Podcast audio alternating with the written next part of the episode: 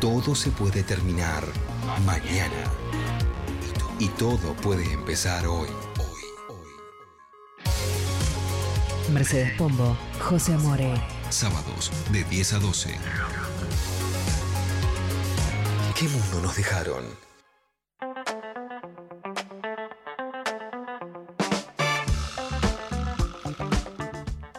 Minutos faltan para las 12 del mediodía y sin más preámbulos vamos a meternos de lleno en la nota que prometimos antes también, porque en este programa nos gusta hablar de ideas originales y en, general, pero en lo particular ideas, espacios, eh, personas que busquen alternativas factibles a problemas que parecen imposibles. Este tema, lo que investigamos por hoy, me parece interesantísimo. Verdaderamente, tiene que ver con la obsolescencia programada, un poco que es, eh, bueno, esto que hablábamos antes, ¿no? La producción adrede de tecnología con un margen de vida útil muy escueto para que eh, la única salida sea el consumo constante y permanente de dispositivos eh, y electrodomésticos. Bueno, para que se den una idea, ¿sabías, José, que hay una lamparita? Es bastante conocida igual, que está prendida hace más de 100 años. Wow. O sea, vos tenés que cambiar la lamparita de tu casa cada 2x3 y ya hace un montón de tiempo pudieron producir una lamparita que, eh, que puede estar prendida 100 años. Y eso, eso es la obsolescencia programada. Pasa mucho con todo tipo de tecnologías, que la heladera de tu abuela te rindió más que la heladera que compraste en eh, Garbarino que la, el jean que heredaste de tu mamá te duró más que el jean que compraste en eh, la marca que está de moda. Bueno, claramente es una decisión, no es una decisión eh, de las grandes empresas que lo único que buscan es ampliar sus márgenes de ganancia sin importar el impacto que tiene esa contaminación. Sí, en este contexto de crisis climática, ambiental, ecosistémica y de todo tipo, la verdad es que da mucha bronca, pero hay un caso particular y de esto vamos a estar hablando ahora.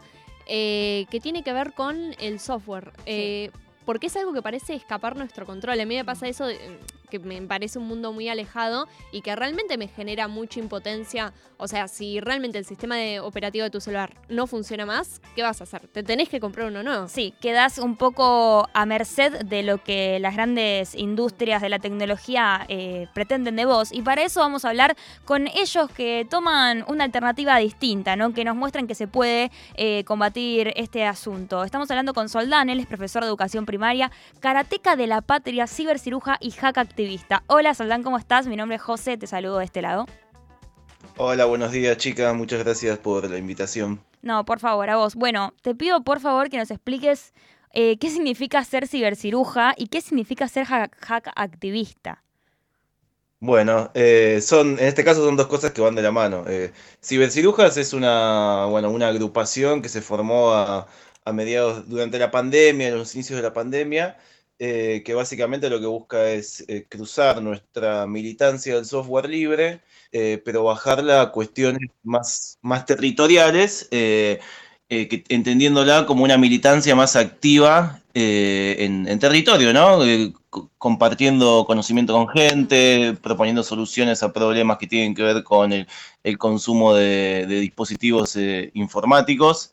Eh, y eso tiene que ver con el hacktivismo. El hacktivismo es, eh, es la, mezcla de un activismo político, pero que tiene que ver con la, cultura hacker, la cultura de la, de tecnología, llevarlo eso para, para el lado de, del activismo político. Eh, que dentro de lo que es el software libre eh, es algo bastante común, eh, esta idea de activismo, pero es difícil quizás llevarlo más a la, praxis, a lo cotidiano. Y, si, si busca eso. retrocedamos un minuto. ¿Qué es el software libre? Sí.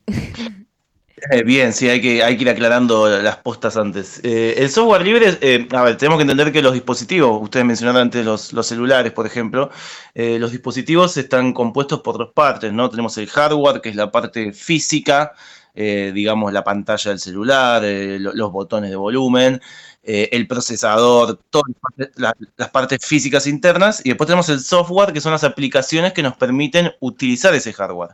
Eh, el software generalmente es propietario, eh, hay una empresa que es dueño de ese software y que cierra su, código, es decir, las, instrucciones del programa, y lo que hace el software libre es abrir ese código para que cualquier persona con el conocimiento que, tenga pueda modificarlo, copiarlo, distribuirlo y hacer versiones, eh, modificar esas versiones, más que nada tiene que ver con eso, con, con que haya una posibilidad de modificar una, eh, una aplicación para que se pueda adaptar al hardware que vos tenés. Claro, y, y ahí yo tenía una pregunta, porque algo em, que leí es que el software libre también te permite saber qué, qué involucra ese software en términos de, de, bueno, por ejemplo, extracción de datos y no y además de todo esto que estuviste diciendo, bueno, la dimensión de la obsolescencia programada del impacto ambiental, de la justicia social, también tiene un poco que ver con este, este problema que cada vez está más, más presente de eh, el robo de datos o le- la extracción de datos personales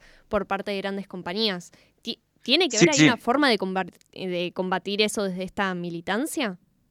Sí, completamente. O sea, básicamente la, idea de cibercirujas es poder llevar a, lo mundano, por así decirlo, todos estos temas eh, y demostrar que hay alternativas sencillas en las que uno puede pararse frente a estas grandes corporaciones y lo que mencionás de, de- de la extracción de, datos, o sea, todos lo- lo- los teléfonos celulares que todos funcionan con, o, o son de un sistema operativo de Apple o de, o de Google.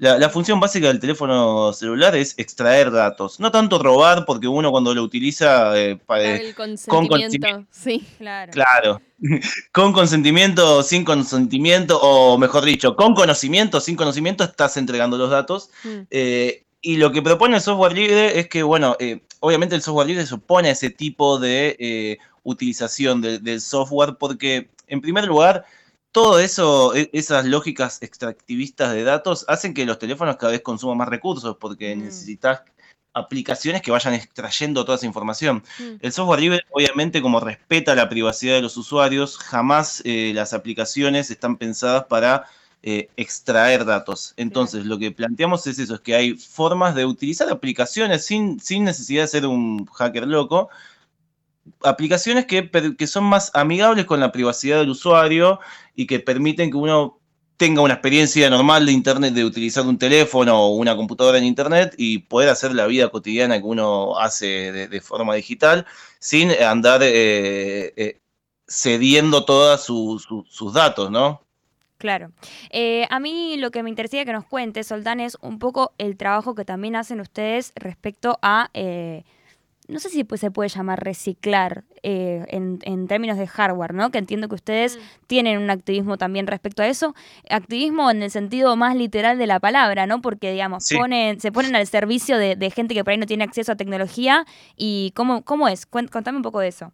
Sí, sí, por eso, como, como decíamos, la, la, la base de cibercirujas es activar en, en territorio eh, de una manera bastante descentralizada, porque tenemos, por ejemplo, hoy sábado, la gente de Córdoba, los terceros sábados de cada mes, se juntan en el, en el playón de la Universidad Nacional de Córdoba, que hay una feria agroecológica, y todos los terceros sábados eh, de cada mes se juntan ahí, se vienen juntando hace seis meses. Pero esos son la gente que está en Córdoba, yo estoy en Cava. Claro. Eh, hay distintas células cibercirujas que van a- actuando en sus comunidades, porque la idea es poder eh, demostrar que uno puede participar de comunidades cercanas, más chicas, más grandes. Mm. Y en este caso lo que hacemos sí es motorizar eh, gente, que ver quién necesita alguna computadora, quién no, o quién nos tiene equipos para donar.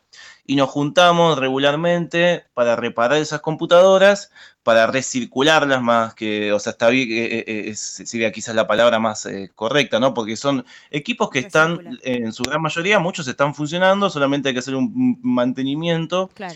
y, y- y volverlos a poner en, cir- en circulación y obviamente utilizando software libre, no solo por la cuestión de privacidad y por las cuestiones que- de militancia del software libre, sino porque es, el software libre es más adecuado a equipos que el mercado de consumo considera como obsoletos. Eh, Mm. Básicamente eh, eh, es como nuestra- la, la mejor herramienta para recircular equipos y para eh, darle una sobrevida a las computadoras o a los celulares es utilizando software libre porque, como decía antes, al ser el código libre, mucha gente ya lo ha adaptado a equipos viejos.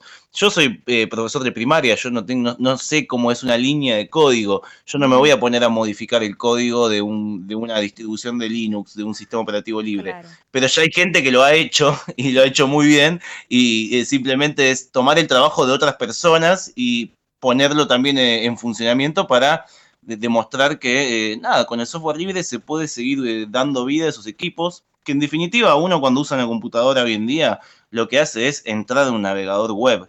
no hace, la, persona promedio, ¿no? Eh, que entra a internet, entra a una red social, eh, mira sus correos electrónicos, no necesita. Sí, son cinco aplicaciones. Claro, sí. sí, Exacto. Estamos hablando con Soldán, eh, ciberciruja y hacktivista. Yo te quería preguntar, ¿cómo hace una persona que, que, está alejada de este mundillo de la tecnología, pero quiere, por ejemplo, desde su computadora o desde su celular hacer uso del software libre o sumarse a colaborar de alguna manera? ¿Cómo, cómo se acerca ustedes? Nosotros como somos una comunidad que, como decía, descentralizada y nos gusta también eh, proponer otras formas de, de, utilizar Internet, estamos, siempre decimos, estamos por todo el ciberespacio. No tenemos una, una cuenta de Instagram donde esté todo centralizado, sino nos buscan cibercirujas en internet y van a llegar a nuestro mail o a nuestro foro o a alguna de nuestras eh, redes alternativas. Y en el caso de, gente que, se quiera interesar, lo que tiene que, más allá de, interesarse por cibercirujas, sino por estas cuestiones, lo que se tiene que entender es que hay que empezar a problematizar estas cuestiones que tienen que ver con eh, el uso de los dispositivos eh, informáticos. Mm. Y a partir de eso, eh, cuando uno se empieza a cuestionar por qué mi teléfono no anda cada, cada dos, tres años lo tengo que cambiar, por qué cada vez me llega más spam a mi cuenta de Gmail, o por qué cada vez los anuncios publicitarios son más individualizados, cuando te empiezas a cuestionar esas cosas, vas a ir por un camino donde vas a encontrar gente que ya también se cuestionó esas cosas y básicamente es ir juntándose, porque la forma de construir esta, este conocimiento y además de construir eh, una eh, alternativa, una forma de pararse frente a todo lo que está pasando es eh, organizarse. La organización vence al tiempo, pero todavía no hay, todavía estamos en lo que tiene que ver con tecnología o lo que, como decimos, tecnopolítica, todavía estos debates no están muy metidos dentro de de, la sociedad, por así decirlo, y entonces no hay grandes eh, agrupaciones o grandes espacios donde la gente que, no tiene nada que ver con informática, o yo por mi caso particular, eh, nada, soy jovista de la informática, siempre me gustó, pero no hay tanto de, no hay tantas agrupaciones que nucleen estas cuestiones tecnopolíticas, entonces falta que se generen más comunidades como cibercirujas para que cuando haya más debate, hay más participación, se construye más conocimiento, y es muy importante eso, que, que, haya cuestionamiento, porque si naturalizamos todo,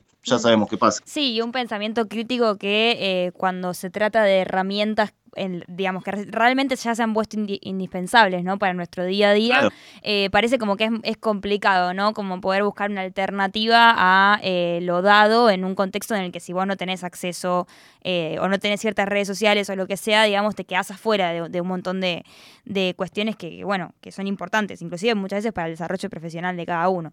Entonces...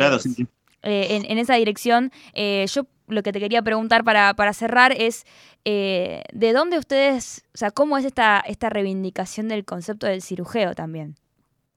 Ah, bueno, eh, primero por una cuestión de que... Muy poético y hermoso.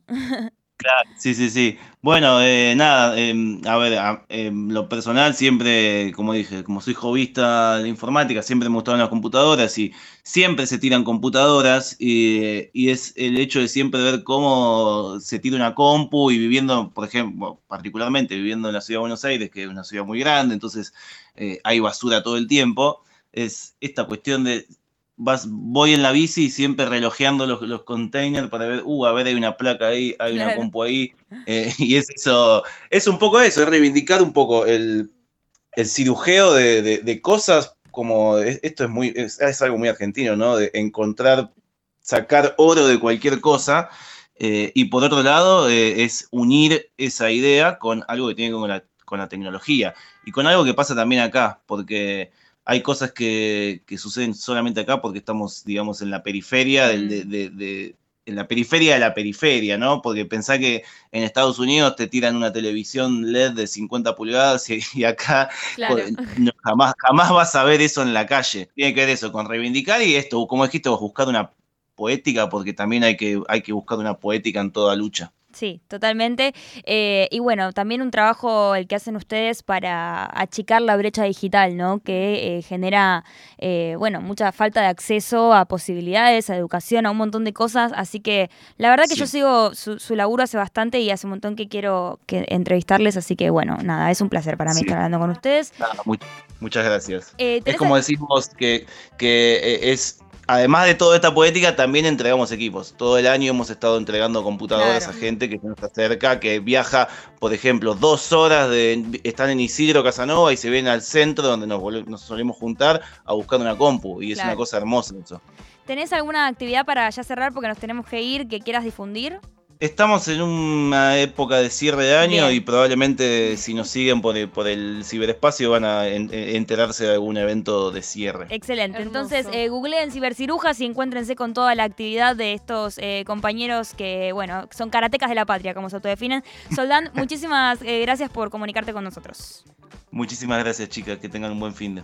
Igualmente. Y bueno. buen fin de para todos, porque ya son las 12 en punto y tenemos que entregar este programa.